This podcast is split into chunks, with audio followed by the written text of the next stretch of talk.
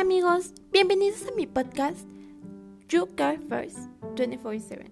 A través de este espacio les hablaré de cómo mejorar los hábitos alimenticios. Se podría pensar que la alimentación solo es comer bien o sano o sobre todo comer rico, pero no, va más allá de sentarse y solo comer. Mejorar tus hábitos alimenticios es mejorar tu vida.